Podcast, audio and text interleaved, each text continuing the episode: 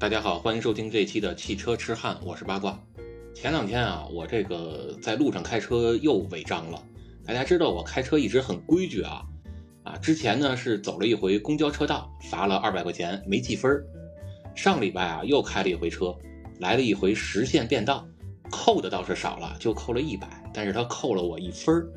我就想啊，你说在咱们这个汽车大国。这交警包括这电子眼的这个违章拍照能力啊，是非常的强，零点几秒的时间就能连续给我拍清楚好几张，让你完全无处遁形。所以这个在汽车被发明的国度德国，交规又是怎么样的呢？包括大家都开什么样的车型呢？今天我们就请来了一个好朋友三喵老师，是在德国的资深驾驶员。Auf Deutsch bitte，我是三喵。呃，那个。我刚才就想笑哈，那个我不是资深驾驶员，太吓人了。这个我就是会开，会能上路。啊，你刚才说什么要谈交规？我听着这个我都觉得有点肝颤哈。因为为什么呢？这交规是多少年前咱们考驾照的时候才有这个交，才学的交规。我估计现在都已经忘了。嗯嗯，咱们今天能不能不说的那个特别细呀？我我挺佩服自己的，当年我考驾照的时候真是零错误啊。那个，如果你要今天说点简单的，我还能跟你说的说的。你要说太细，我估计我也忘了差不多了。你现在考驾照，你觉着你还能过吗？我前两天做了一回模拟的考驾照，就是在线呀，你可以测试，啊，这给你模拟出一百道题来，九十分呢算通过。我基本上考到二三十道题的时候就已经说我失败了。一共多少题啊？它题库是很大的。但是就一直给你循环出题嘛，然后直到你错了十道题以后，他就认为你已经失败了。那我基本上考到二三十题的时候，他就说我失败了。我估计我基本也是这样。但是呢，就是说你要说很具体的吧，我可能也都忘了。但是大体上咱们还是可以说一说哈。就是我觉得基本的东西应该在各个国家都差不多。有一些特殊情况咱们可以说一说，别说太细啊，太细肯定肯定是不如当时考考驾照的时候学得好。呃，咱先从在德国啊，老百姓能开的车说起吧。就比如说你看，在国内啊，大家都认为最好的车得是豪华品牌，这一线豪华品牌肯定离不开 BBA 呀。是吧？像什么奔驰、宝马、奥迪，Mercedes-Benz、BMW、奥迪啊，你最次你也得是个 VW，就是叫大众。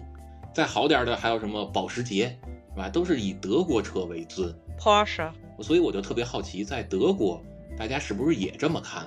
呃，在德国这集你刚才说的 BBA 啊。呃，以前咱们也说过这个，的确是你不能说德国人爱国，他的确这车呢，的确是也不错，而且又是国产的，嗯也挺便宜，不能说挺便宜吧，但是比起其他地方来还算是便宜，没有什么进口出口的税，所以呢，就是说很多德国人都是在开自己品牌的车，但是呢，德国人是其实是挺，嗯，怎么说？德国人是看。整体的，他不是说我一定要就开这个德国的车。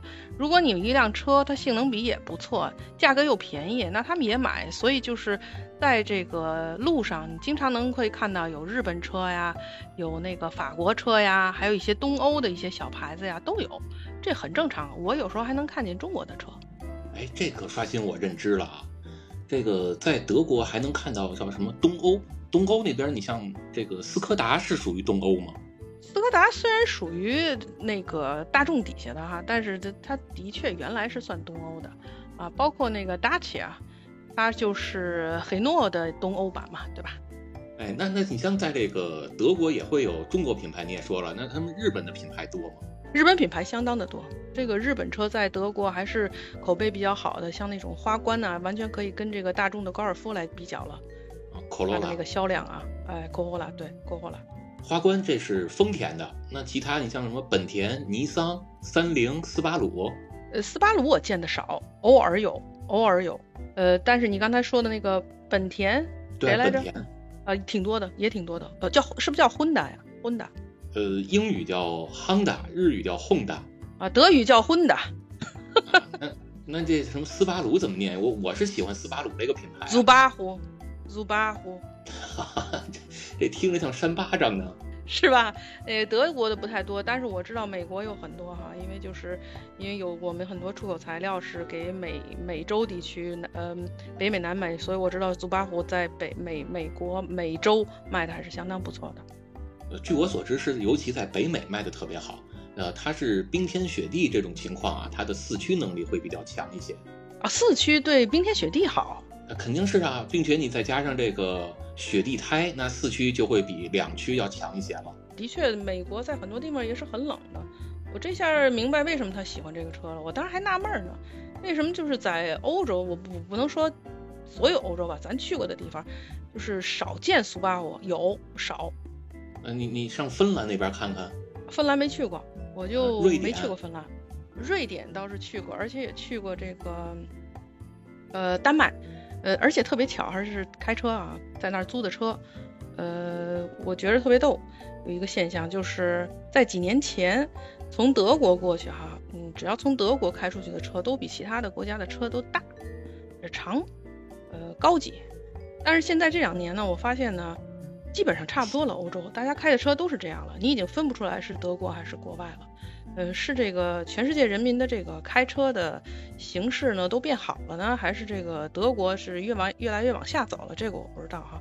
就是反正是我可以说十年以前，只要我在这条街上上高速公路吧，比如说我一看我就知道这肯定不是德国。你看那车那个儿小，你就知道不是德国。但是呢，现在基本上是一样的。这个这个现象挺有意思的，我觉得。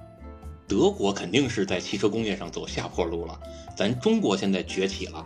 所以你看，中国的车现在越来越大呀，比如奥迪，人家有 A 六，是吧？这德国有奥迪 A 六，那国内就有奥迪 A 六 L。奔驰呢，人那边有什么？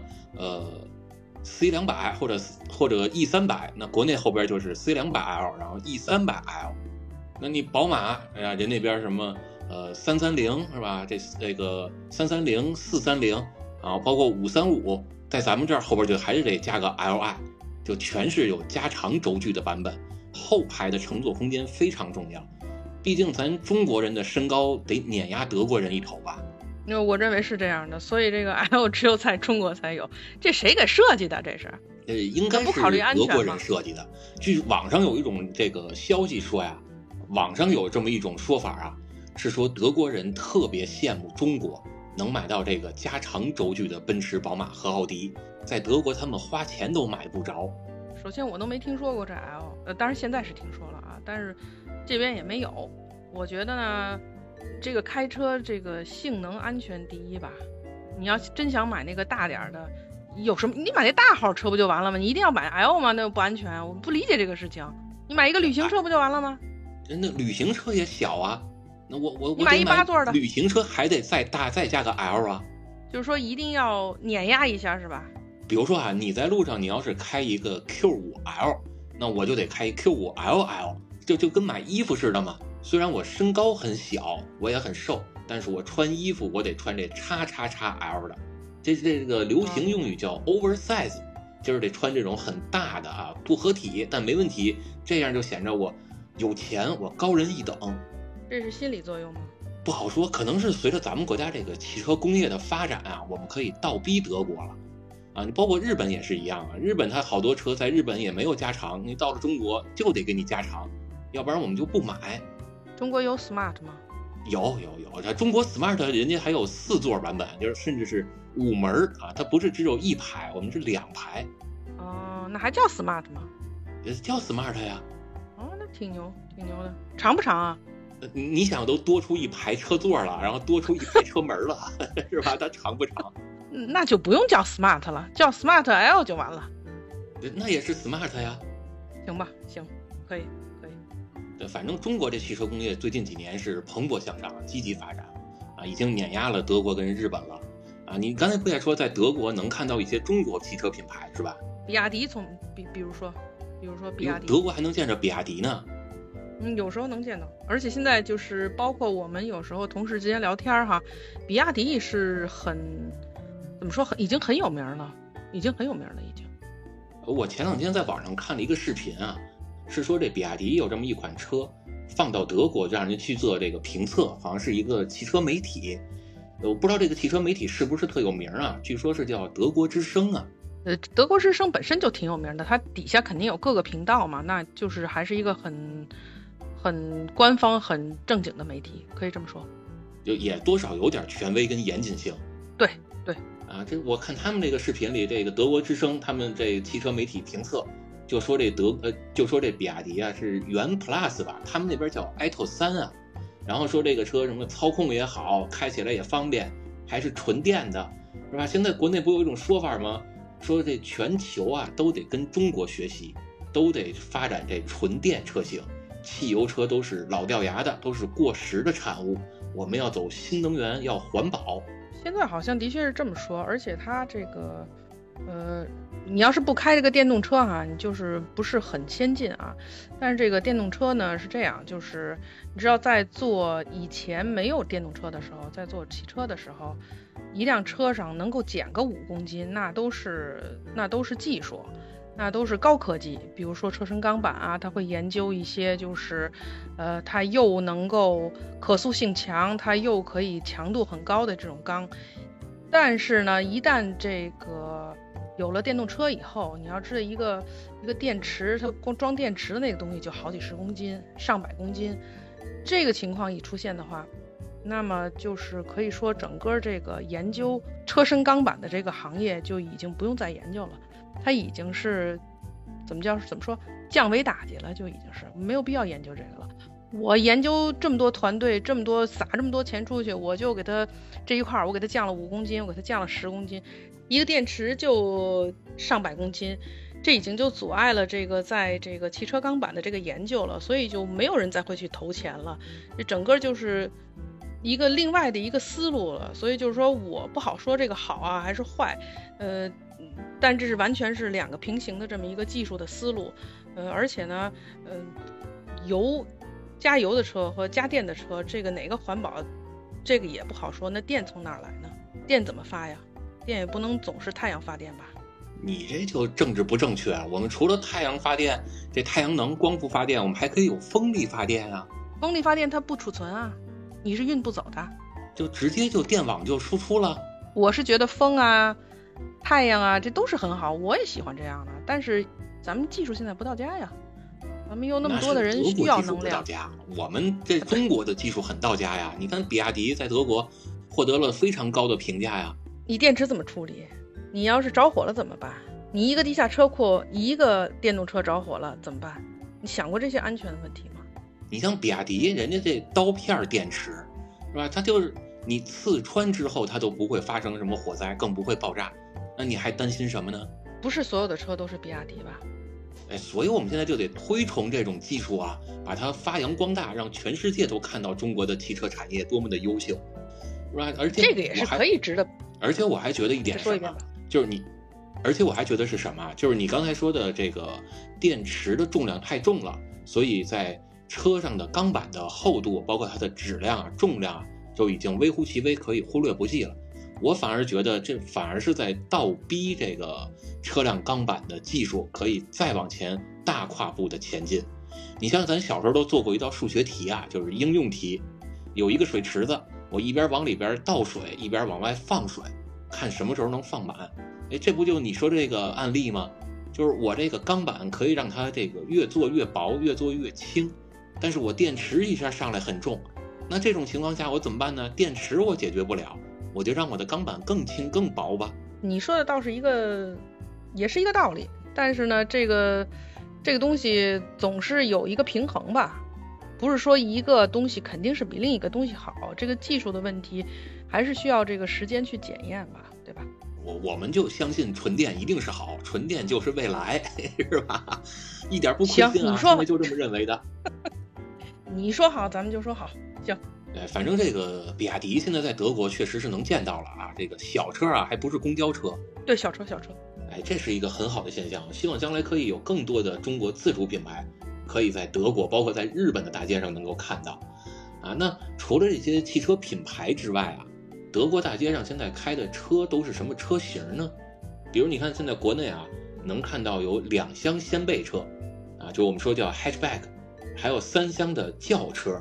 啊，你说叫轿车也行，你说叫卧车也行，还有最流行的就是 SUV，还有越来越多的人认识到更好的一种车型叫 MPV，以及旅行车啊，这叫什么叫瓦杠啊，叫瓦罐，是吧？那在大街上现在也能看到有一些跑车了。呃，现在在德国大街上跑的更多的车型是什么样的呀？跑的更多的车型，我认为是两厢车和三厢车，呃，就是轿车呀，还是卧车呀？嗯，SUV 也有。刚才你这个分类基本上在德国也是这么分的，也是这么分的。嗯，SUV 也有，也是一模一样的。包括你是说的这个 MPV，我们叫 MPV，呃，这个呢，现在的越来越多的人会会有它。比如说我有两个同事，家里是一个是两个娃，一个是三个娃，所以呢。有时候一家子出去玩呢，就会开这么一辆车，而且我还有一个好朋友呢，他是单身，他呢就买了这么一辆车。我说你一个人买这么一辆车干嘛使啊？他说，哎，我出去去 camping 露营，人家开这么一个车去露营，找到一个露营的地方，直接就可以在车里面又做饭呀，又干嘛的都行。所以就是这也是很受年轻人喜欢的一个车，因为尤其是在这个这个疫情三年哈，很多人他有时候买不起那种就是。大的那种车呀，或也租不起，他就自己买这么一辆车，也不便宜，但是呢，旅游又省钱了，所以现在这个车呢，它的销量又往高了走，呃，基本上，基本上你说的刚才说的两厢车、三厢车、SUV，呃，跑车，还有这个 MPV，包括旅行车哈，就是基本上这边也是差不多的。但是平时家里呢，如果要是夫妇两个人呢，一般都是要有小孩的话，一般都是两辆车哈。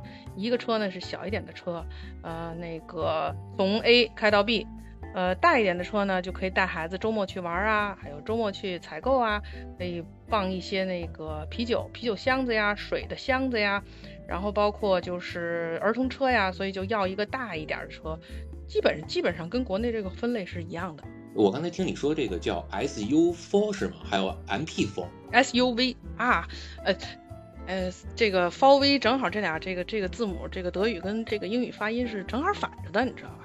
呃，是啊，但但是我我就突然想起来，好像德国还有一个汽车品牌叫 VW，是叫什么 Volkswagen 啊？4V 哎，4V，4V，Volkswagen，4V 是吧？这个 Volkswagen 这个 Fox 是人民是吗？对，那这 Wagen 呢就是车，汽车。人民的汽车，哎，所以这 Volkswagen 就是人民的汽车。对啊，当时好像有一个鼻子跟嘴之间有一些毛茸茸的人，他他创立了这么一个品牌，也不能算他创立的吧，是他，呃，反正在他的指招之下啊，这个品牌就茁壮成长了。啊，很多人干了一辈子要那个票，想买这么一辆车，最后也都成了泡影了。哎，是，所以我就就说这事儿嘛，要不然就有这么一个网络上有这么一个谚语呢，叫“人民的汽车专坑人民”吗？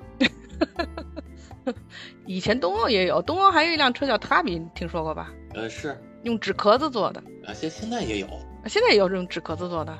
呃，有这个小孩还特别喜欢，然后往地上一趴就能变成车啊，站起来就是人。他说这叫变形金刚。啊，我说的那真的是纸壳子中用的。现在如果还有那种 Tabi 的话，可以算成，如果三十年以后可以算成这个 Oldtimer 的，的确是有的。原来东欧的这也可以算新能源啊，也行，就不金撞，就是不金撞啊，你可以开。纸肯定没有钢板厚啊，钢板越厚越安全，这车越结实啊，是吧？这至少国内的人是这么认为的。嗯，这个我持保留意见哈，这个我持保留意见。我觉得很多的。很多的这个信息哈，如果大家喜欢这个看看这个钢板啊，或者铝板啊，包括塑料板啊，它们的性能、对车的薄厚以及它的抗压能力啊什么的，你这完全可以在网上找出来啊，就是查一查这个专业的书。那个这个一个车的安全性能，它跟这个钢板它的薄厚没有什么太直接的关系。这这你说的就叫外行话，你对这车辆的钢板你你不了解。要不然你这样，你找找看看有没有在你们那边啊，从事给车辆去进行钢板设计，包括供货的这些人啊，你跟他们取取经。我我取一取，我再好好回炉学一遍。啊，你你你是学这个的是吗？可以算从业人员吧，从业人员。啊，那那要不然说，你看这德国汽车产业就落后了呢？这从业人员都这么落后，是吧？我要重新学习学习啊。那个你说的上中国来好好学一学吧。这个车辆最安全的绝对不是什么结构啊，什么防撞梁啊，这都不重要，最重要的就是外边这个钢板的厚度。你像我那个车啊，发动机盖都不是钢的，都是铝的，这车就太不安全了，拿手指头一摁一个坑啊。你印一个坑是是是它一个安全的表现呀。你要是人要是撞上来的话，你那个你那个发动机的车盖儿如果要是特别硬的话，你容易把人家撞伤。如果人往上走，它会往下压一下，包括门儿也是这样，车顶也是这样，有这么一个往下压的这么一个缓冲的话，这是这其实是汽车的一个设计啊。呃，那不行，你撞坏了是撞的别人，但是我的车不能受伤害啊。我再回炉一遍，我再回炉学习一遍，我的理念可能是过时了。哎，现在咱接下来咱就说说这个交规，是吧？一上来我也说了，我这个最近在国内开车呀，老违章了啊，又罚钱又扣分的，所以就想跟三苗老师好好取取经啊。将来要是有机会上德国开车呢，咱应该注意一些什么？据说好像国内的驾照在德国是能开车的。可以，呃，国内的驾照你办个公证就可以，就是办个翻译件啊或者德文都行，你给他，呃，对，翻译件要公证的，公证的翻译件，你拿着你的驾照可以在德国开六个月的车，如果你六个月以后还在德国的话，那你就得你就得换驾照了，你就要考一个试，就是像德国驾照一样，但是六个月你只是短期待着的话，你就拿你中国驾照就可以。如果我五个半月的时候我回趟国，然后我再去德国呢？应该也可以吧，我没想这么多，我觉着应该是可以的，就是没考虑有这个漏洞。没没，我发现你这心思应该比我比我活泛多了，怎么能问出这种问题来呢？就我觉得有还有一些事情也特有意思啊，就是，嗯，我我发现你知道德国是这样，你你考过驾照以后，你有一一个两年的那个试试用期哈，那个呃我就知道。这事儿只发生在中国人身上。我这两年我就不开车了，我再一开车我就没有这个试用期了。我觉得这事儿就特别神奇。你考驾照不就是为了开车吗？你这两年能够学到很多很多的经验，你有了这个经验，你还你还害怕它试用期吗？我觉得是这些这些小的这种这种心思，我觉得挺有意思的。咱这说的有点远啊，咱回来说这个交规。这德国考驾照有年龄限制吗？呃，有有。以前我记得是十八岁才能考驾照，现在好像十七岁也就行了。然后呢，但是好像这个一年这一年哈，你必须还得有一个呃父母或者一个监护人吧，要跟你一块儿在车里一块儿开。这这第一年，你十八岁以后就可以自己独独立开了。那上到多少岁？比如说八十？没没没没限制，这也是很大的一个隐患。啊，就只要你这人还健在，就能去考驾照。我记得西班牙是中间你要再考一下的。这个德国，你只要一旦拿了驾照，你没有什么那个违规，最后把你驾照给没收了，这个驾照就是跟你一辈子的。所以我认为，我个人认为这是一个挺挺吓人的。我们我们村儿去年出了这么个事儿，一个老头儿八十多岁，在一个超市门口，可能这个油门跟这个刹车给搞混了，一一脚下去，死了一个，伤了一个。然后呢，就开庭吧，然后就一直我就没听说过这个事儿。结果呢，大概是三个月之前，我们村里的报纸就报道了，呃，也没开庭，呃，休庭了。为什么呢？这老头就特别特别的自责，也死了啊。所以就是就是就是人岁数大了哈，我觉得真的你能不开车就不开车呢，这个太太吓人了。你对你自己不好，对旁边人也不好。他们也分什么 C 一、C 二，然后 B 一、B 二，这个什么 A 级驾照分这些吗？呃，也分呢。A，比如说就是一些两个轮的啊，有一些那个摩托车，比如说就属于 A 类。呃，然后呢，咱们中国可能我我不知道叫什么啊，我们叫 Moped 呀，或者什么 w 黑的，就是不一样的东西。嗯，咱们咱们两个轮的都叫啥？除了自行车，摩托车，除了摩托车就没有俩轮的了。这还有什么自行车啊？呃，不出自行车和摩托车之间还有啥？就电动自行车，反正就是这种两轮儿，呃一呃一百，又说到 e bike 了。我前两天还想问你呢，你那 e bike 没卸脚轮子是怎么回事儿？啊，这个哈，这很神奇的一点啊，很有这个中国的本土气息啊。这这私底下我给你解释吧，这公开场合不太适合宣呃行行，公开场合不太适合说。行，那咱们回来就是。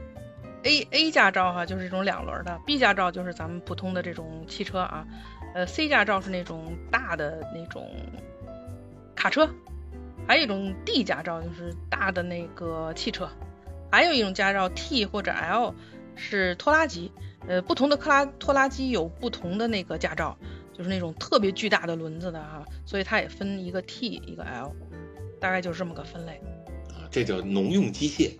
要农用机械，对对对对对。就是我我想问这个 C 一 C 二啊，还有你就是你说的什么 B 一 B 二啊，它有没有这个分类？你刚才说是有是吧？对，没有 B 二，就是 B B 一和 B。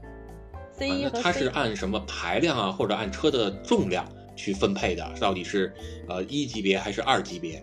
呃，B 是这样的，B 一呢，它最快只能开八十公里小时，而且不能超过它的排量不能超过十五千瓦。而 B 呢，就是只是按照重量来分，它不能这个车重不能超过三点五吨，加上所有的人啊，这个那个。摩托车吗？对呀，你现在是问 A 还是问 B 啊？你汽车你别跟我一块问啊！汽车，汽车就是 B 呀。而 B 只分 B 一和 B，十五千瓦。十五千瓦，它十五千瓦也就二十匹马力啊！你汽车才二十匹马力。所以啊，这是一个小的驾照，很少有人用这个 B 一，一般人都是考这个 B 的驾照。但是有这么一个 B 一的驾照。啊，那这跟国内就不太一样了。国内这个 C 一、C 二，就咱就说小车啊，它不是按车重，也不是按这个马力来区分，它是按这个变速箱来区分。这还真不一样哈。比如你 C 一驾照就是手动挡，C 二驾照呢就是自动挡。啊？你考一 C 二驾照，虽然你花的时间是一样的，考的交规也一样，但是你不能开手动挡的车，啊，这当然这问题也不大啊，因为现在手动挡的车在国内基本上已经绝迹了，啊，谁脑子有包？你像我这样的才花这么多钱买一手动挡的车，啊，因为本来我也不太会开自动挡的车嘛，驾驶技术要求比较高，啊，所以我就想说，在德国这手动挡现在还多吗？手动挡很多，而且你你要是学了自动挡的，你也不能开手动挡。但你学的手动挡，你可以开自动挡。手动挡的车还是相当的多的，一半以上吧，我觉得是一半以上。啊，国内也是，就是你手动挡驾照可以开自动挡，但是我是不太愿意开，因为我这驾驶技术不到位嘛，所以自动挡我有点驾驭不了，我就还是踏踏实实开我这手动挡就行了。但我特别欣慰的是，在德国这个汽车诞生的国度，还有这么大的手动挡的土壤。呃，很多是这样的，至少我是，我我我都不好意思说哈，跟你录这期节目我都不好意思说，我后来换自动挡了，我当时自己还呃还琢磨了半天呢，哎呀，真是喜欢这车，这车就是一个自动挡，那怎么办？那，就换吧，就是当时还真是做了一些思想工作哈，就因为就是绝大多数，不能绝大多数，大多数德国人的车里面还是手动挡。就是咱咱可以透露一下，三彪老师在德国是开一辆奥迪 TT 是吧？啊对，啊是不是叫什么高性能版叫 TTS 还是 RS？TTS。啊，这这已经很高性能了。那如果再配合手动挡的话，这就是女神一样的车呀。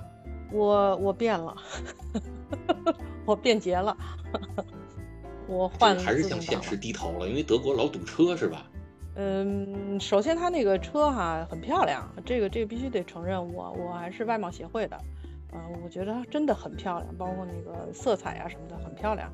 然后呢，包括这个你刚才所说的这个开车堵车的问题，也的确是一个问题。如果大堵车的话，的确是自动挡它十分的舒服，这个这个必须承认。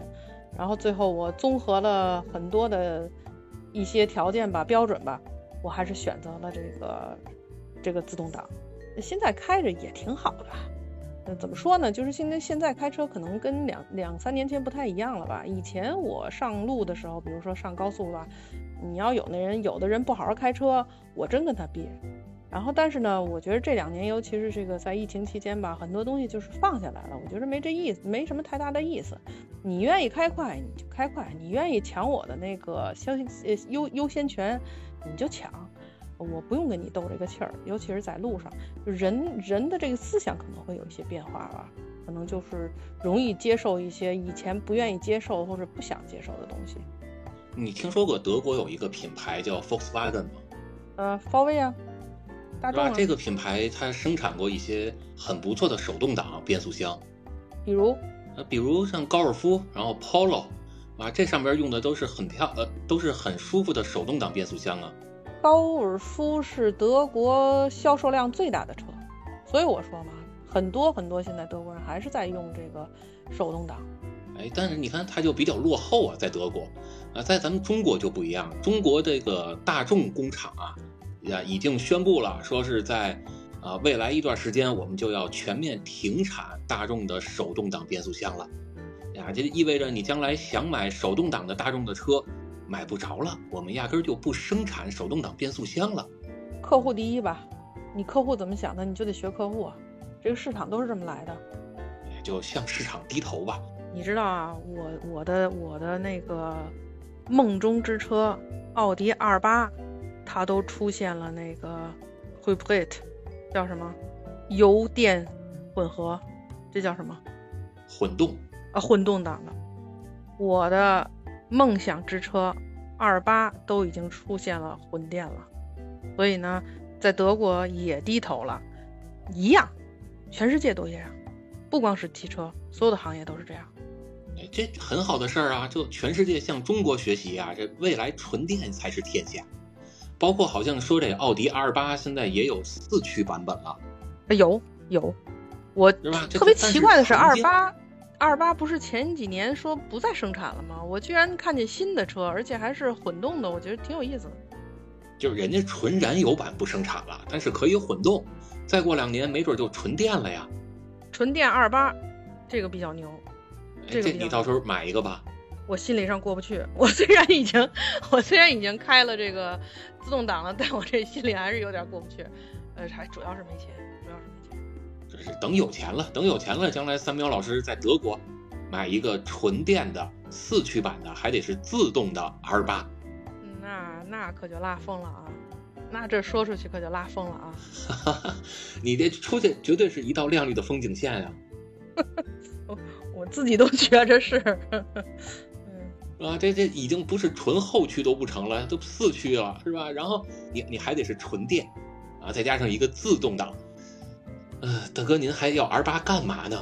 哎，有有名无实了吧？现在很多东西都是这样，你觉得挺可惜的。虽然你是纯啊，虽然你是自动挡，你是四驱，你是纯电，但是你在高速上一样可以跑得很快啊！啊，德国这不是有号称全世界的这个？呃，绝无仅有的叫不限速高速吗？这个的确是一个挺不错的东西，这个应该是全世界只有德国有吧？呃，据说将来中国也要有啊，这马上正在建造。哦，这其实是挺好的一个东西。呃，据说是国内现在正在建造啊，刚建成之后呢，起初限速到一百五，之后逐步放开啊，将来的目的就是不限速啊，你能开多快开多快。并且呢，我们将来不是一段吧？就是整个它这条 高速啊，从头到尾都是这样啊。并且这还没完啊，将来咱不是要动这个纯电的汽车吗？要普及吗？所以这条高路据说啊，是我们在车道上给你铺了无线充电功能，你这车一边跑一边就给你充电了，你还不用担心续航问题了。那这更好了，那基本上就像牙刷牙刷充电了似的，叫什么那个不用插线那个手机无线充电，这不挺好的吗？那就是无线充电，多大的造价呀？呃，咱但是咱有钱呀，咱中国又是基建狂魔，咱在乎这个吗？你就让德国过来好好跟咱学吧。行，我盼着这么一天，我到时候再弄一个中国驾照，我也得往上跑一跑。哎，对你到中国，你好好开开这个纯电动车，你享受享受。我哪天啊，就打算，保不齐这边就有比亚迪呢，我看他哪有这个借的车，我我跑一跑。哎，你开一开，反正我是真开过这车了，操控是真不错啊。这这咱都不说这个麋鹿测试啊，啊，就基本上我当时是用六十的时速猛地向左变道，这车几乎啊没有什么失控。呃，我记得好像德国是这么说的，表扬表扬了比亚迪，说它这个操控很好，而且平稳性也很好，是一辆相当不错的车。我并且舒适程度还特别高，就你光操控好，这操控跟舒适是一对反兄弟嘛，这不能呃不能兼得，要顾此失彼。但是人比亚迪这车就两方面全得到了啊，所以我觉得你可以到那个德国去试试啊。如果真能找到这个车啊，甭管是 4S 店是试乘试驾还是怎么着啊，体验一下这款车确实相当不错。那咱接着往后说啊，我这跟你好奇的挑呃，跟你好奇的提问一下，这德国的交规啊，肯定也会有什么违章啊、扣分啊、罚款啊之类的，是吧？这程度怎么样？是不是罚的就比较轻呢？嗯，德国以前是比较轻的，但是它从好像是从前年开始吧，各种的都已经涨价了。呃我觉得其实挺好的，因为有时候呢，德国人真是觉着你超了那么多才罚十块钱，所以就是开车不是很老实。我觉得他自从涨价了以后呢，多多少少的呢也控制了一下这些就是开车的哈。比如说我在高速公路上，我就控制住自己一定要，比如说它是八十哈，限速八十，我就不要超过一百。那么就是说就会首先我不会得分儿，这个二十一就超就一分嘛。还有还有我看看还挺多钱的，呃好像是原来我记得是九十五，还有一次是罚了我一百九十几，就快两百块钱。所以我现在就知道哦，我一定要控制在二十公里小时以下，这样呢就会罚的比较少。我认为这个罚款涨价是件好事儿，包括停车错误停车涨价了，这也是件好事儿。我个人是这样认为的啊。哎你说的这个都是欧元吧？啊，对，欧元，欧元，欧元。这欧元换成人民币，比如你刚才说这个一百九十多，就差不多是两百欧元，合人民币得一千五左右了吧？呃，乘七点四，现在我特地查了查，今天差不多那乘七点四，这两百乘以七点四就是一千四百八，贵吗？就一千五啊。贵吗？呃我就想知道，就跟国内比怎么样啊？呃，肯定是比国内贵啊，但是说实话，我还是觉得不够贵，啊，因为我我大概也看了看，包括也问了问那个身边的人，好像说在德国呀，他们是不同的超速程度罚的钱还不一样，啊，有有人说是在这个市区里边你超速啊，它也是分档的，你超十到十五啊，二十二十五以上，啊，包括说超五十公里以上的时速，罚的钱都不一样，说是在这个，是这样。呃，说是在这个叫德国有个地儿叫莱比锡，是吗？呃，有有叫莱比锡的地儿，怎么了？哎，说是在莱比锡啊，这哥们儿呢是超速啊，在市区里边超速了六公里，收到了这个罚款通知单，要罚他三十欧元，大概就两百多块钱人民币。挺正常啊。就是限速五十啊，他开到五十六啊，超速六公里罚二百多块钱你。要知道，他要是罚六的话，那他一定开到了五十九了，因为在德国是自动给你扣三的。啊，那可能就是五十九，反正他那个通知书上写的是超了六，啊，说限速五对，十，你超了六。啊，是限速五十，你开到了六，呃，限速五十，你超了六，所以我们测到你的车速是五十六，我觉得不贵吧，三十块钱。是不贵，而且我觉得其实还少呢，还可以再重罚，尤其是我我特别支持在国内，我们可以罚的更重一些，啊，你这超速这多危险，因为我印象中啊，好像德国的车，它在仪表盘上不都有这个时速表吗？然后德国的车，它的时速表是有两个红色的标识的，一个是三十，一个是五十。印象中好像就是专门给你标注出在不同的地方我们的这个限速是多少，所以这个已经在你车上就已经是明确指示到了。那你还要再超速，你你还有什么可狡辩的呢？尤其是三十区哈，你要开快了，这真容易出事儿的。对，所以非常危险、啊。我我是现在是对我我是不太建议开快车的啊，尤其是室内。你高速上旁边没人，你控制住你你你二十以内，你就罚点少罚点款就完。但是在室内的话，这真的容易出事儿的。我不太建议在室内，尤其是在三十以内超这么超超这么多。我就我跟你一样，我感觉一样，也是罚少了。对，还有你像这个路边，如果真是有这种你看不见的情况，突然窜出个人来，哪怕不是人，你出来个猫猫狗狗的，这也不安全呀、是吧？你撞上去了，那人家宠物啊牺牲了，呃，人家也很难受。你不撞上呢，你往外往旁边一躲，又有可能撞到其他的人，甚至撞到这个商店里边，都是有可能的，是吧？所以还是不要超速啊，安全驾驶是第一位的。然后道路千万条，安全第一条，包括这个。咱俩终于同样统一了观点了，不系安全带。啊，你说，嗯，我觉得这个终于咱们统一观点了啊，这个这个十分的同意，十分的同意。哎，包括这个不系安全带，好像是这不系安全带是要罚三十欧是吧？一个人三十欧，前面前面俩，后面俩四个人就三四一百二。哎，这罚的还是少啊，我觉得罚个三千欧啊，这都说得过去，因为这是命啊，你这一条命多少钱能挽回啊？但是是这样啊，在德国，我我不认识人他不系安全带的，我没见过，这我真没见过。那你像一大家都挺自觉？的。那你像一些什么这个汽车媒体要拍一些这汽车的视频，人家后排都不系安全带。没有吧？你你说哪儿啊？呃，反正我没说国内，在德国系安全带还是一个很很大的共识，没没我不认识人不系的，这是很让，就是你后面坐仨你也得系啊，中间还有一个一个可以系安全带的地方呢，就是这个这个事情是十分十分的重要的，因为就算是三十公里小时，也你要是不系安全带的话，出车祸的话也可以要人命的。这是咱们咱们这个德国有一个特别大的组织啊，就是汽车组织叫德语叫阿迪亚 C。啊，那个咱们英文叫 ADAC，它那个数据就表示，在三十公里小时就可以出现生命危险。如果你不系安全带的话，这个有数据摆在那儿了，你为什么一定要一定要冒这个险呢？包括说这个，就算你车停上啊，因为我是有一个习惯啊，就只要我一上车，哪怕这辆车停在这儿，我第一时间都是要先把安全带系上，不管这辆车现在走不走，因为我会考虑。就算我们的车不动，别人的车也是在行动的，他有可能会撞到我，那这速度是相对的。就算我没动，他撞过来了，这速度也是那么快啊。你这习惯是很正确的，我我很好很好，我也有这个习惯。我还一个习惯，我进门我现在就得锁车门，我怕有坏人进来。哎，这在德国可以理解，在咱中国不用担心这问题，我们社会治安非常好，是吧？这个我还真挺羡慕的，你别说。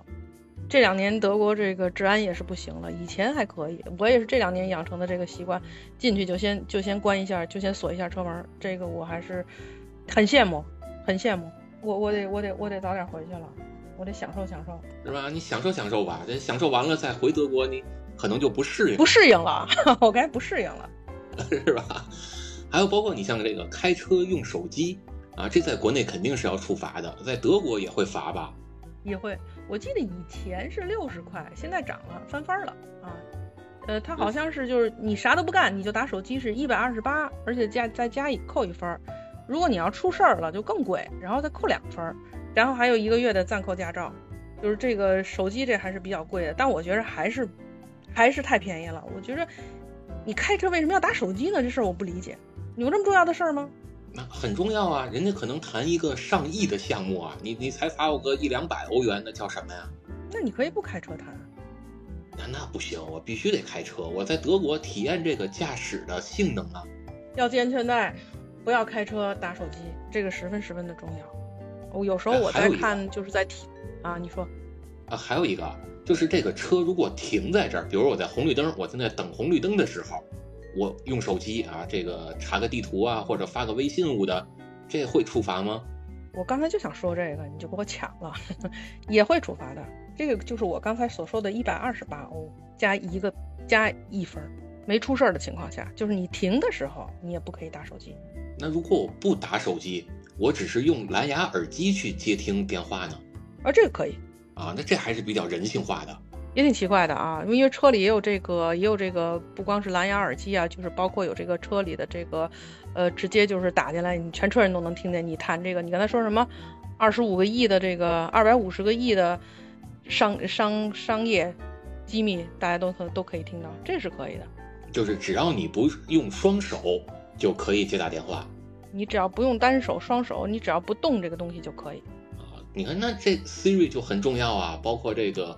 车载的语音智能辅助功能，呃，这个这个也是挺好的，这个也是挺好。现在车吧，怎么说呢？它功能就越来越多了。我去哪儿？那个，比如说你的那个 Navi，Navi 叫啥？就导航。比如说，对，比如说你的导航吧，你就不用拿手点点点点点，你就是说，哎，我要去哪哪哪哪儿，唰，直接就过去了。所以我觉得这个技术越来越好的话，咱们生活也是越来越简单。我还是比较比较喜欢这个的啊，但是。我我我有时候我还是建议哈，你要是开车的话，就不要听一些我我自己的建议啊，不要听一些什么小说啊，跟人家谈一些特别重要的事情啊，他多少他会分神的，这是肯定的。或者有些东西你听不见，特别响的音乐呀，你会听不见外面会有什么声音，你开着车会有什么状况，我我我个人不建议啊，虽然不违法啊不违反交通规则，但是我个人不建议。也包括说这车上的现在大屏幕越来越多，功能也越来越强，是吧？你这开着车旁边可能还能看个电影舞的。呃，看看电影是几个意思？我没见过这样的车。你你回来你回来都能看得到，甚至你还能看到这个可以玩游戏的，啊，并且是用你是说第二排吗？第一排啊，后面那个吗？第一排啊。你那你为什么要看电视呢？嗯，很重要啊！你开车的时候你不看个电影，你多容易分神啊！我还是说我个人建议不要看啊。这个包括这个发生车祸就是一秒钟的事情。不是包括什么啊？就是你甚至啊，国内有些车你可以用这个司机的方向盘，然后用这大屏幕玩游戏。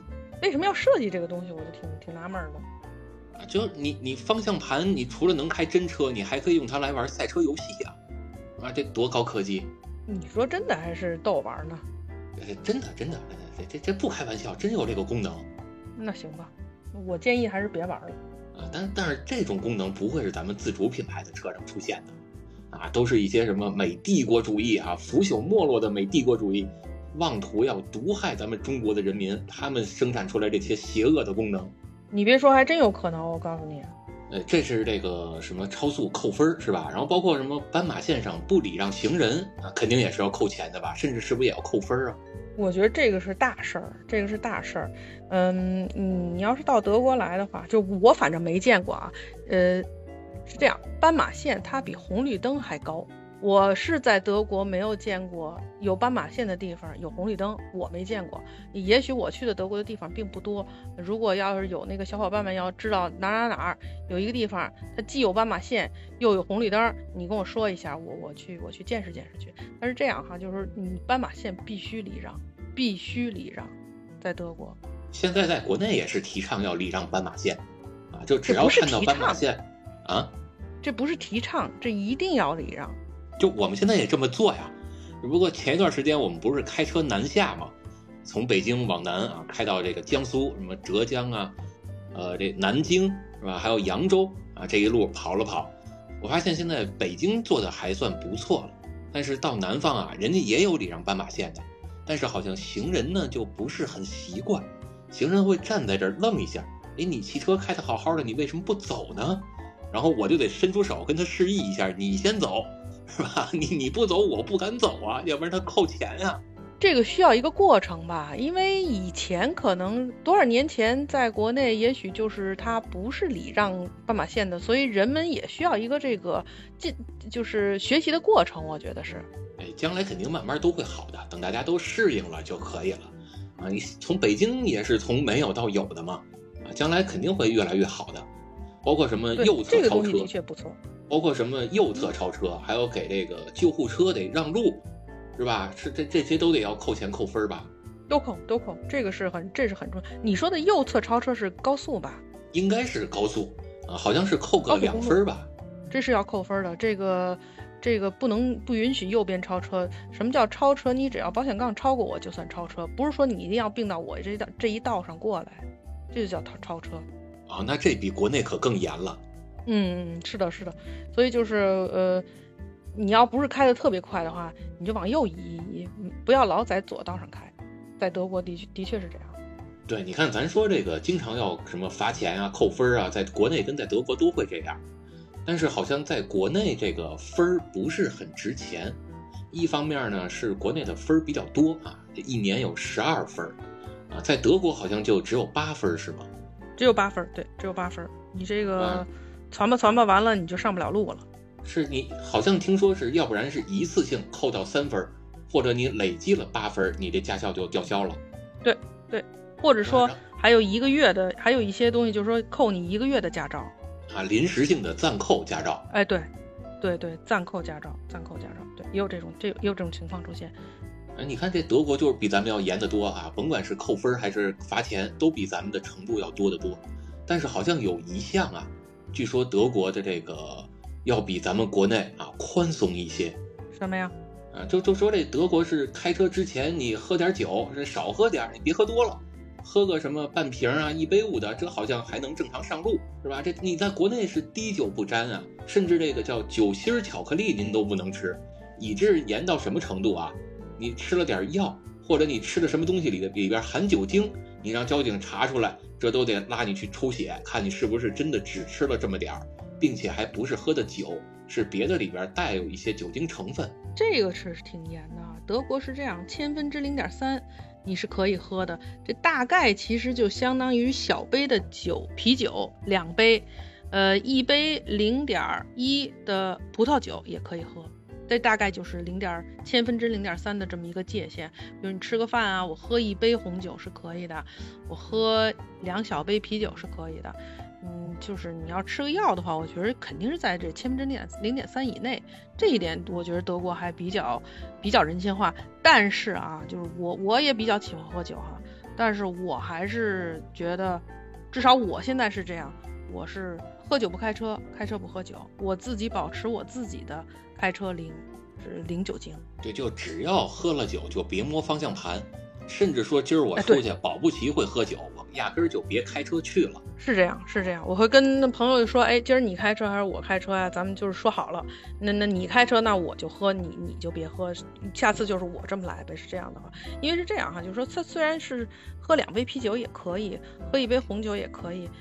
有时候你喝着喝着觉得，哎呀，那我再喝一杯吧，这个东西就没没边儿了，所以就避免这种情况发生，你干脆就别喝，这样最简单。所以虽然法律上有这个宽限，但咱也不能说肆无忌惮，还是就滴酒不沾，这样是最好。对对，开车的时候滴酒不沾，还是我我我我我我个人是这样认为的。甚至好像听说这个在德国呀，你喝了酒之后，什么骑自行车或者你玩滑板，这都是要被受到处罚的。如果你也有驾照，那你驾照也都会被扣分。是，对，正确。如果你有驾照的话，你骑自行车的时候你要遵守交通规则，否则也会扣你驾照的分。比如说你闯红灯了，哎，那我就有疑问了啊，就是如果说这人他只骑自行车，他没考过驾照，他也不懂交规，那他怎么来处理这个事儿呢？罚钱啊，一样，那就只罚款是一样的。对，罚款是一样。你要是没有驾照的话，他就不能扣你驾照，也不能给你扣分，罚钱是一样的。而且你刚才说的，我也不懂交规，你凭什么不懂交规啊？你上了路，你就要懂交规，甭管你是骑自行车的还是开车的，对吧？那我比如说我我不在路上骑自行车呢，我在便道上骑自行车，我在逆行，这你怎么能不知道呢？这就是违规啊！那那我就不知道是吧？你又没摁着我耳朵跟我说。这个是不知者不怪这个词在德国是不管用的。你要是逆行了，你在你你在便道上骑自行车了，这就是违规，就会有人来。呃，没抓着是另外一回事儿啊，抓着是肯定也是罚款的。如果你要有驾照的话，也会扣分。那你比如说在斑马线上这个过斑马线，这自行车是骑着还是推着呀？推着，但是小孩可以骑啊。儿童可以骑，这这国内可以向德国好好学习学习了，因为在国内大人必须要下来啊，这可以跟德国好好学习学习了。因为你像在国内，包括像在北京这样的大城市，我反正在斑马线上没有见过推的，甭管是大人还是孩子，都是骑，而且是有多快骑多快，恨不得还得紧蹬两圈。将来也会改吧，我觉得，比如说像。汽车它礼让那个斑马线的行人，以前不是也没有这么多吗？现在不是也越做越好吗？我觉得这也是一个宣传力度的问题，怎么好咱们怎么来，怎么安全怎么来，是吧？呃，行吧，我们希望它会越来越好吧。肯定会越来越好的。肯定会，肯定会。毕竟现在中国全方面超越嘛，在全世界都是很亮眼的。这个还的确是这样，这个的确是这样的。我我现在就是感觉，不管是看新闻啊、看电影啊、看看电视啊、报道啊，真的是这种感觉。这这个国内现在发展的还真的是越来越好。哎，那我现在就有一个很有意思的话题了，这个想向你咨询一下，就是在德国啊，你也待了这么长时间了，有没有遇到过一些在路上？啊，和这个车辆啊和行驶啊相关的，不是太能理解的地方。比如这德国有没有什么老年代步车？有啊，但是咱俩说的可能不是一个东西。呃，这老年代步车这还有什么歧义吗？这不很常见吗？就四个轮儿，是吧？跟就四个轮儿，跟汽车差不多，也是四五个门子，能坐四五个人。没有那么大，时速没有那么大，时速也能开个六七十，甚至开个一百公里。那在高速上也能跑。那就不叫老年代步车了，所以我说咱俩说的可能不是一个东西。老年代步车真的也就是在，在老人住的地方啊，你开出去买点菜啊什么的，你别说开八十了，开五十都不行，应该最多是开四十五，而且还要慢慢的这么开，上高速是完全不不允许的啊。是的，国内也不允许啊，但是不允许归不允许，它并不是没有啊。你这个老年代步车的这个就不能开那么快，哪有那么高的性能的老年代步车呀？哎。咱国内的老年代步车，你就你打眼看去啊，全是世界一线品牌，什么奔驰、宝马，是吧？奥迪啊，就包括奔驰大 G，那全是这样的车呀。我我不知道说什么好了啊，那个我我觉得咱俩说的不是一个东西，而且既然叫老年代步车的话，就是给老年人平时啊，就是买点东西啊，逛一逛，你你上高速干什么呀？那你开车不就完了吗？不是你开车得考驾照啊，他这车又不用上牌儿，又不用考驾照，出了事儿你还没地儿抓我去，是吧？那那这车多方便呀！那我觉得这是一个这是一个这是一个这是一个漏洞啊，这是一个安全隐患啊。是国内也看到这是安全隐患了，所以正在呃处理这些事儿，是吧？反正那个厂家呃每个月这交税也不少交，人家销量也不少。我明白了，我明白了。那是不是现在很多汽车厂家都在往这方面发展啊？呃，汽车厂家是不屑于干这种事儿的啊，但是人家这些厂家是有可能会将来就生产汽车了，人家就慢慢洗白了。这种思路，就说先拿这种车做一个做一个先导，然后慢慢慢慢的，它就变成了一个正式的汽车公司，而且也攒了一些汽车的经验，做汽车的经验，是这是这个是这个思路吗？人家既攒了经验，人家还能挣到很多钱。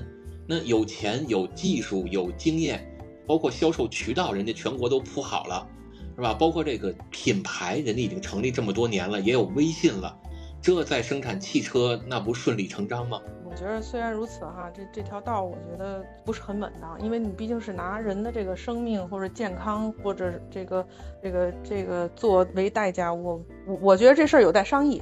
不出了事儿啊，就一定是驾驶员的问题，因为我们这个车是有限速的，我们这个车在出厂的时候可能只能开到二十五、三十公里，但是你买回去，你私自改装，你把限速器拆了，你还把动力加强了，那出了事儿就跟我们厂家没关系了，这是你个人行为，是吧？你要说你到哪儿能改这些事儿呢？呃，卖车的地儿好像也都提供这种服务。那我觉得国家在考驾照的时候就应该有这个规定，比如说你这个代步车，你要是能开到八百，呃，八百去了，八十，呃，一百，这就已经不是代步车了，这就不应该从法律上来讲就不应该允许这种事情的发生。人家法律没说允许你上路啊，就只要出了事儿，法律就查你。但是没出事儿呢，反正这个执法部门人家很忙，每天要处理很多的事儿啊，你你不能要求人家面面俱到啊。我觉得这事儿你是不是应该请罗翔老师谈一下啊？这咱不认识他是吧？咱要是认识他了，可以请他过来当期嘉宾，给跟咱好好解释解释，这到底是怎么理解的啊？反正我个人认为啊，这种老年代步车，严格来说，从法律上讲，它是可以归纳为机动车的，因为甭管是车的重量还是它的时速，已经达到了机动车的标准。但是呢，国家也说这些车我们没有允许你上路，你是在内部道路可以使用。比如说哪些公园里边，你作为摆渡车或者厂区内用车，这是可以的。可是我这个车生产出来，我就得卖呀，那我又不能限制老百姓购买。你说你拿着真金白银过来买了，我能不卖给你吗？那我这作为厂家，作为销售方，我有什么问题呢？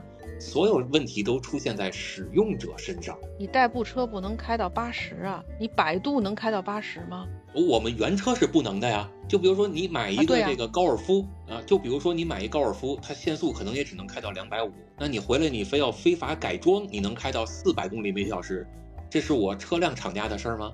我现在这个逻辑有点不太清楚了，但是呢，我觉着以我的直觉告诉我，这个事情还是不是一个好事情。我觉着应该，要不我给刘翔老师那个刘翔去了，要不我给罗翔老师留一个那个留个言吧，问问他怎么看待这个问题。这个跟安这是有很大的安全隐患的，我觉得。是，但是咱们国家已经开始注意到这个问题了嘛，将来正在整改啊，这将来肯定会越来越好的。我们这环境都是在越变越好啊。对，没错。啊，然后还可以这个再咨询你一个问题啊，比如说我们在路上开车啊，在德国，如果是跟行人或者非机动车发生了交通事故，这个时候该怎么判罚呢？谁有错判罚谁呀？哎，这国内也是啊，比如说我在路上开车，突然闯过来一个行人，我把他给撞了啊，也不是红绿灯，也不是斑马线，就是不允许行人横穿马路的地方，那我把他给撞了。这时候肯定是行人的责任啊，对吧？对，那下一步呢，就该是让我赔他钱了。行人的事儿为什么让你赔他钱呢？呃，因为我们要保护弱者呀。哦，那在在在在德国不是这样的，在德国是谁有毛病就算谁的。但是有一点啊，有一点比较特殊，就是，嗯，如果你要是撞了一个小孩儿，那你多多少少都会有连带责任。但是成成年人就不存在里面，只是你撞了小孩儿有这个有这个，呃，有这个连带责任。咱们说一个比较那个什么吧，因为有些东西可以这么说，可以那么说。咱们说一个比较比较呃极端的例子吧，比如说高在高速公路上。那就不该有人出现的地方，我撞死你了都不应该有我任何的问题，因为你根本就不应该出现在高速公路上。咱们说一个极端的例子哈，那这就就没有什么人为的、什么道德的什么赔偿，就不应该有这个事情。我我我个人是这样认为。这不极端，这事儿在国内发生过，就是在高速公路上撞死人了，而且还发生过不止一次。我印象中得有好多好多次，最后呢，就是司机赔了个倾家荡产。我我个人认为这个不对，所以这因为人不能出现在高速公路上。哎，所以这德国为什么就落后呢？你不知道以人为本。那如果要是所有的人都这么干的话，我今天不想活了，我再拼点出来给我家人都都这么想的话，这社会不就乱了吗？呀，不会啊，我们会欣欣向荣啊，发展的越来越好，而且我们也不用你车主赔钱，你不是有保险吗？让保险赔钱就好了。还有这说呢？对，所以你车主也不受什么损失，那车主就很乐得自然的就陪着他一块走保险，就赔钱。我我我我我无话可说啊，我我保持我的我保持我的我的我的意见和建议，我对我无话可说。哎，所以将来你要是有机会回国呀，我觉得你可以学习的地方有很多。哈哈别说你没有驾照了，就算别说你没有驾照了，就算你有驾照，你也不一定会上路开车啊，甚至你可能都不敢上路开车了。我决定，我不考中国驾照了。我也决定，我不陪什么人再去 Nürburgring 去去跑那个北环了。这种危险的事情，我不打算干了。我决定了，让你把我吓着了。听不懂什么 Nürburgring 这个这个。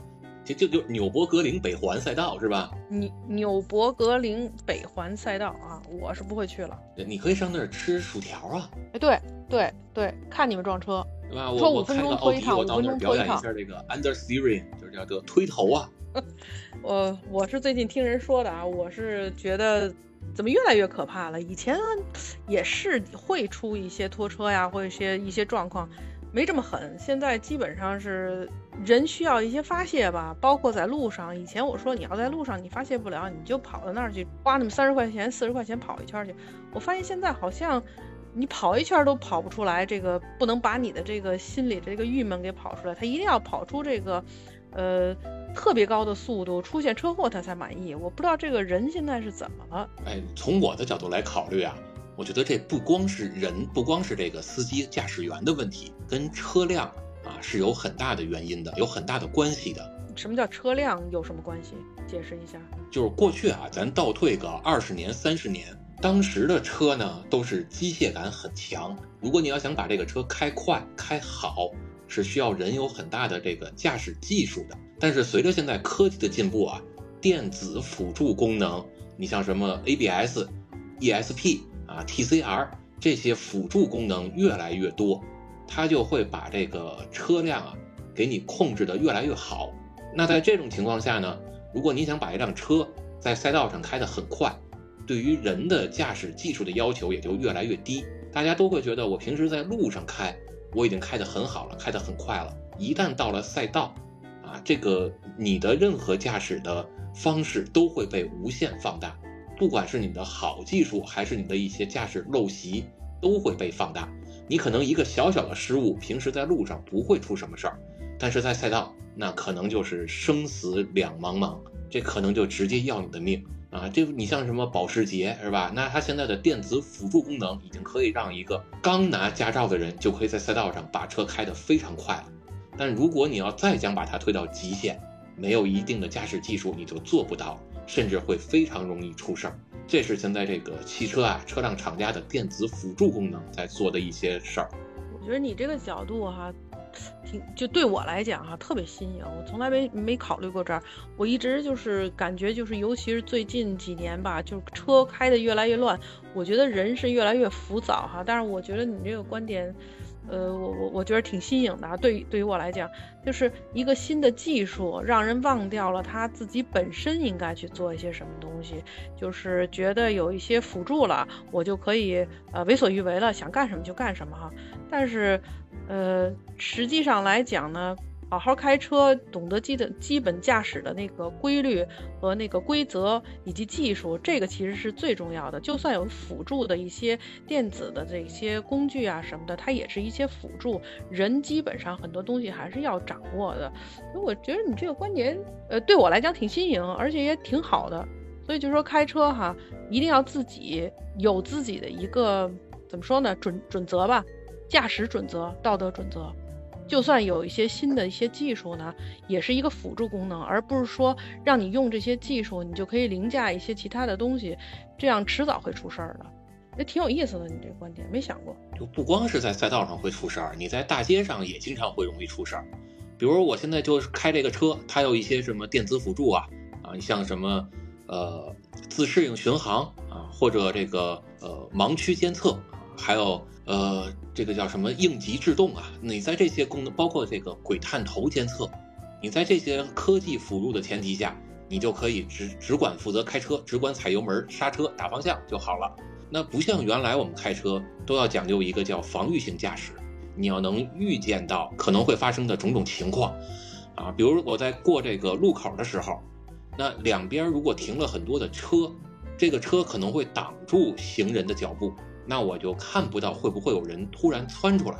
那如果现在我有这些科技辅助功能了，我不踩刹车，这个车都会自动的帮我踩停，以避免事故的发生。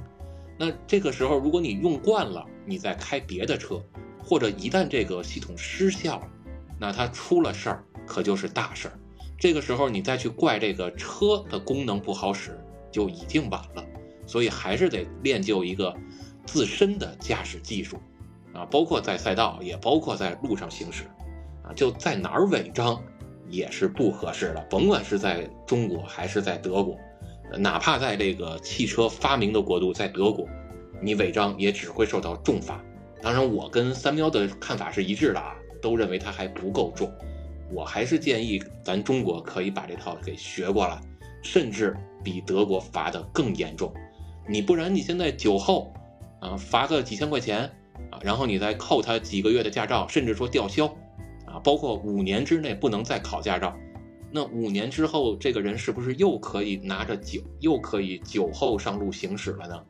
到时候如果再出事儿撞死人，这个人应该找谁说理呢？你前面有一个观点，我觉得特别特别的好，你把它俩搁一起了。我想说一下你前面这个观点呢，就是最基本的开车的一些技术一定要掌握。不能因为这个车有一些什么新的一些，比如说鬼探头的探头啊、死角探头啊这些东西，咱们国内的学驾照的时候不学吗？一定要学的吧，是吧？呃，国内现在考驾照，据我所知啊，反正机械常识讲的几乎就已经很少了。比如什么刹车的结构，甚至我给你举个例子吧，有些人在雪地上开车，他可以认为我踩刹车之后。这个 ABS 会弹出来，这个刹车踏板会当当当的跟那儿反弹，也会有噪音，是吧？雪地就就噔噔噔噔噔噔噔这样的这样的感觉有的。呃，对，就是这种。然后国内呢，会有很多人认为这个情况啊，是我的车坏了，我的刹车坏了，那所以我有可能就干脆别踩刹车了，要不然我的车会更坏。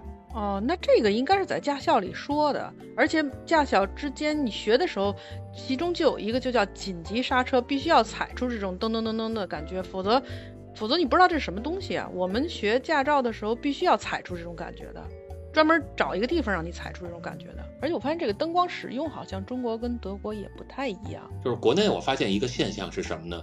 就是转弯和并线呀，这个人如果打了转向灯。那他就是我心中的好司机了，啊，甚至我们之前跟这个野猫一块南下的时候，到南方的某些城市，我们就发现一个现象啊，可能那些城市卖的车就没有安装这个转向灯的功能，因为就几乎看不到有人打转向灯，甭管是拐弯还是并线，甚至说啊，这个头些年在北京，我也经常遇到过什么样的情况呢？就是你如果想并线。啊，甭管是加塞儿啊，还是正常的并线，你一打转向灯，后边的车马上就踩油门顶上来了，你反而并不进去了，只能靠你自己的这个驾驶技术，啊，眼疾手快往里钻，才有可能进去。也就是说，路况如果特别复杂的话，而且有很多车的话，就会衍生出来一套实际实际的理论，而且凌驾于真正的这个学习的这个理论之上，是吧？就是你完全是你必须要打灯啊，啊，完全是丛林法则，就弱肉强食，对，不遵守规矩了吧？就是就是这么回事吗？我特意试过呀，我在这个南方的城市，这次我们去我就试了，挑头的时候我在那儿打着灯，老老实实等。啊，愣是一个红绿灯，没有一个车让我。等对面第二个红绿灯的车又过来了，因为人家是直行嘛，我挑头肯定要让他，他路权更高。等直行的车又过来了好几辆，也没有人让我。那我后边已经堵出几公里了，恨不得。那这时候我怎么办呢？我还要继续等吗？我这我觉得这已经不是一个交规问题，这是一个社会问题了。啊，就是这个要社会上社会上怎么倡导了，对吧？这这这还这社会上倡导是你要打灯，然后要在这一直等，哪怕你等到明年去你也等，要不然你就是违章。这事儿还不太好解决了呢。因为不会有人让你啊，大家的时间都很紧急啊，啊都要去谈那好几百亿的项目去啊。这事儿还真不好解决了。你有解你有解决方法吗？我我如果大家都不让的话，这都不让，那就弱肉呃弱肉强食吧，是吧？就丛林法则吧。那不就没规矩了吗？那你只能这样啊，要不然你就寸步难行啊。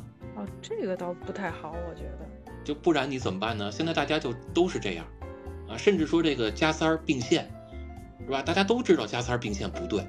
那我们现在看到的就是我加塞并线的这个这个车道，这个车道啊，可能会有两条甚至三条车道同时往里加塞并线。那我只能说，就是说，可能一个地区跟另外一个地区开车的习惯不一样。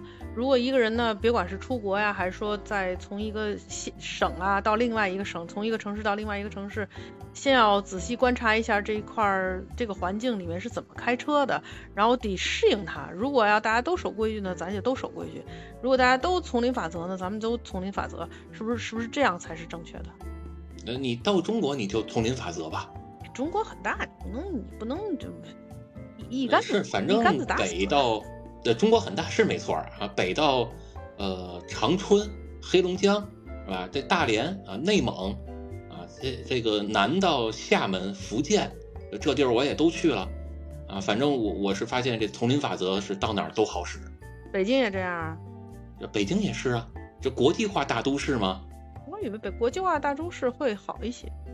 这你你们那德国是不是得向北京这边好好学习学习？你要说这个的话，我反正是巴黎没开过车哈，我估计到了凯旋门那儿我也出不去。